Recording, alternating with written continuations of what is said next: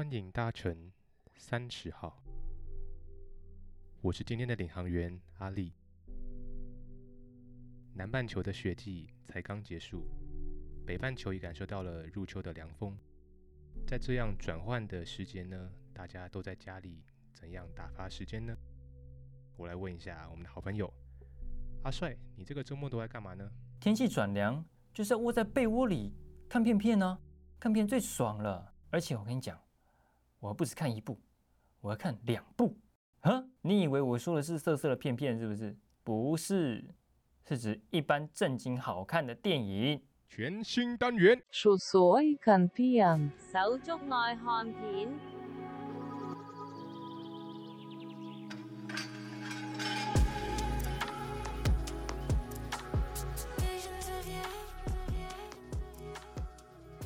今天呢，我们想要跟大家分享的两部片子，应该说两部电影啊，就是一部是《无爱无悔》经典的手足电影了哦。它的英文名字叫做《The Black Balloon》，中文的译名也叫做《黑色气球》，是二零零八年的作品。相较起来，我个人认为这部电影会比较写实一点。主角汤马斯他就是一名手足，然后从他的视角看这个家庭，还有看他的生活当中他所在乎的一切。那其实他很多的桥段都给我很多很很大的感触。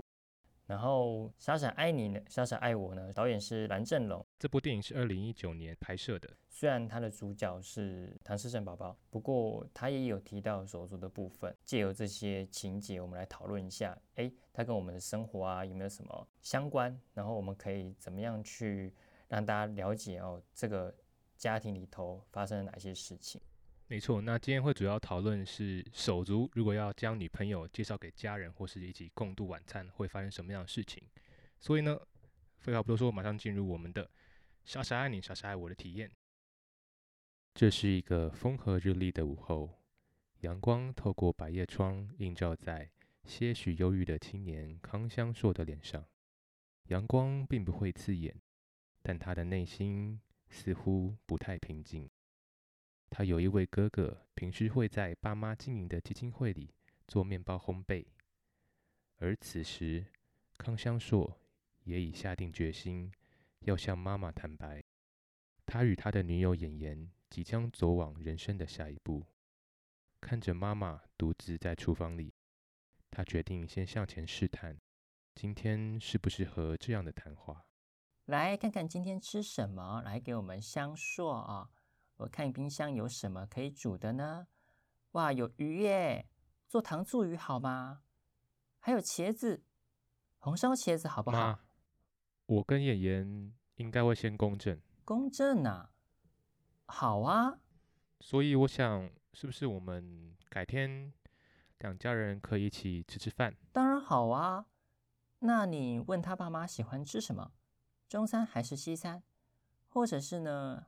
妈妈自己做菜，请他们到家里来吃。可是有件事，我想先跟你商量一下。你也知道，他爸妈知道香味是不会遗传的。可但至少在第一次见面的时候，也让他的奶奶可以安心。康香硕，你给我听清楚了！我绝不容许任何人瞧不起香味，更不容许自己的家人因有香味而感到羞耻。我没这个意思。你是啊。你就是啊！你明明知道从小到大我都没有这样想过的。那你是什么意思嘛？啊？是什么力量让你变得如此为为自己狡辩？我不爱吃鱼，红烧茄子、糖醋鱼都是香无爱吃的。这二十几年来，我从来没有要求过你什么。但是偶尔，你可不可以也站在我的立场想一下？就算你不可以，能不能容许我在某些时候自私一点？我有我自己的人生呢。好啊，你们都有你们自己的人生，你们都有你们的追求。那我呢？我的人生呢？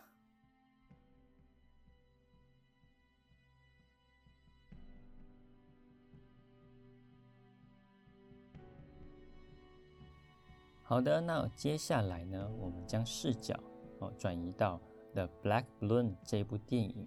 那这部电影呢，又叫做《黑色气球》，或者是无爱无悔。那么主角呢，是一位叫做汤马斯的男孩，他正值十五六岁的青涩年华，个性既温柔又敏感。他有一个特别的哥哥，叫做查理。查理不会说话，行为总还像个小孩子，并且他们还有一个不满一岁的婴儿妹妹。当爸妈们忙不过来时，汤马斯总是责无旁贷的分担照顾的责任。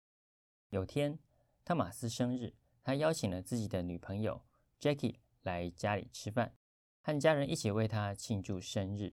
汤马斯满怀期待的希望这是一次让女友以及家人好好认识彼此的机会。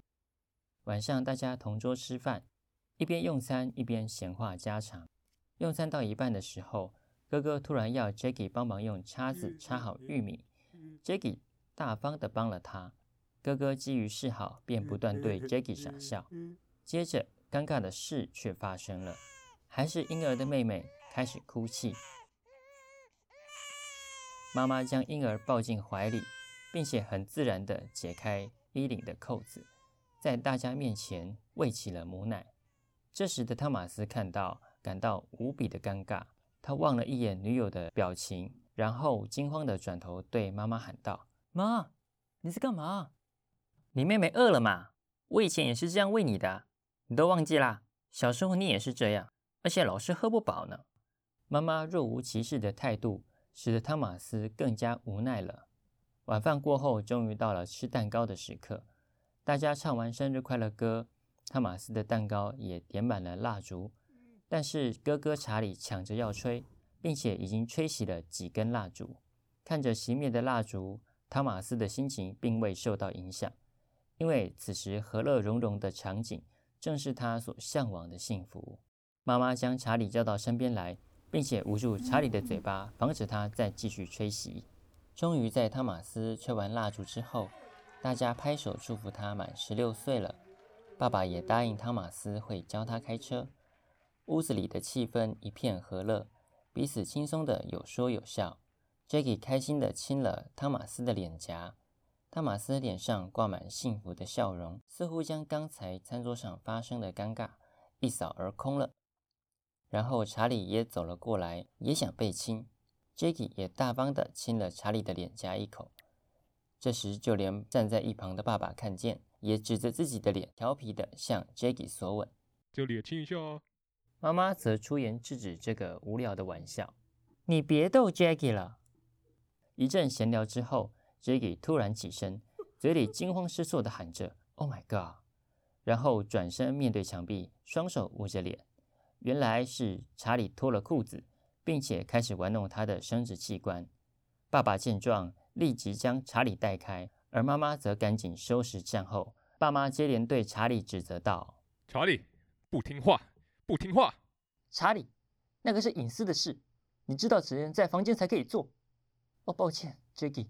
接着，爸爸要查理道歉：“跟你讲过几次了，查理，赶快跟 Jackie 道歉，然后快去厕所洗手。”这时的汤马斯忍无可忍，他愤然起身走到电视机前，并且拿起查理心爱的游戏机，高举在空中，准备将它摔坏。突然的举动让所有的人望着他，空气瞬间凝结。先是妈妈开口喝止：“汤马斯，别乱来。”爸爸也跟着开口：“把那个东西放下来，快点！”汤马斯早就听不进别人的话，愤怒且用力地将游戏机摔在地上。顿时碎片四溅，想必是修不好了。此时的查理一看见，便激动地冲向汤马斯，将他压在沙发上，并且用力地咬了汤马斯的肩膀。汤马斯痛得大叫，他先是惊恐，然后转而后悔，他不知道自己做了什么。爸妈同时对查理喊道：“查理，放开，放开，查理，查理！”爸爸上前用力抱住查理的身体，将他拉起。查理被拉开后。朝着汤马斯吐了一口口水，情绪尚未平复的查理手脚乱挥，不小心踢到了站在一旁的妈妈。哦，妈妈一阵刺痛，看见妈妈被踢到的汤马斯，终于理智断线，他对着查理咒骂着：“你这个智障！”接着，他将查理推倒在地，一拳又一拳地打在哥哥的额头上。看见兄弟打架的妈妈，焦急地从背后拉着汤马斯，三人叠交在一块，并激动地喊着：“汤马斯，你竟敢打你哥！”汤马斯仍不停手，一面挥拳，一面喊道：“我恨他，我恨他！”妈妈拉着汤马斯的手臂，继续呼喊：“别打你哥了，拜托，拜托！”身材魁梧的爸爸先是将妈妈拉离兄弟俩，再将汤马斯抱起，然后压制在沙发上，并轻声对他说：“没事了，没事了。”这时的查理情绪更加激动，趴在地上，不停地用自己的头敲撞地面，一次又一次，好像撞在妈妈的心头上。妈妈赶紧用自己的手掌护住查理的额头，使他不致直接撞在地板上。而爸爸安顿好汤马斯后，也上前压住查理的双脚。父母二人不停地安抚着查理。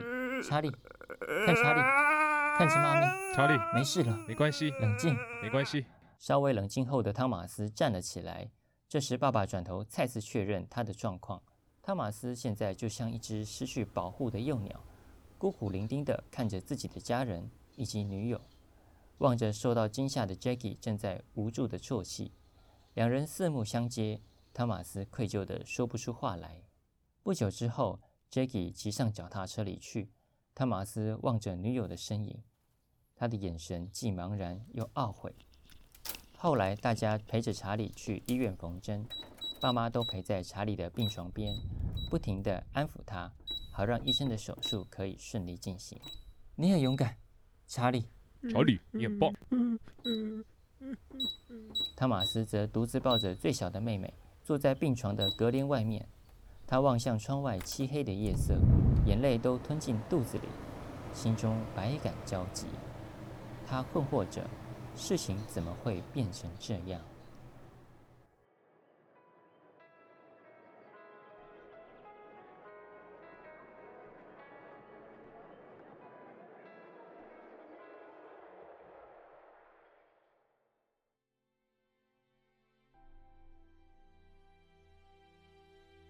如果你是身心障碍者家庭的成员，不论你是手足、父母，都欢迎你写信分享你的故事。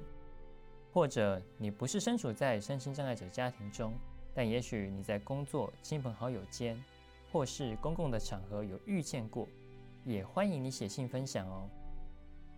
我们希望透过交流来让彼此更加认识。下面的单集简介中有节目的信箱连结：C Planet。三零小老鼠 gmail.com，我们将会挑选其中的来信，在节目上与大家分享。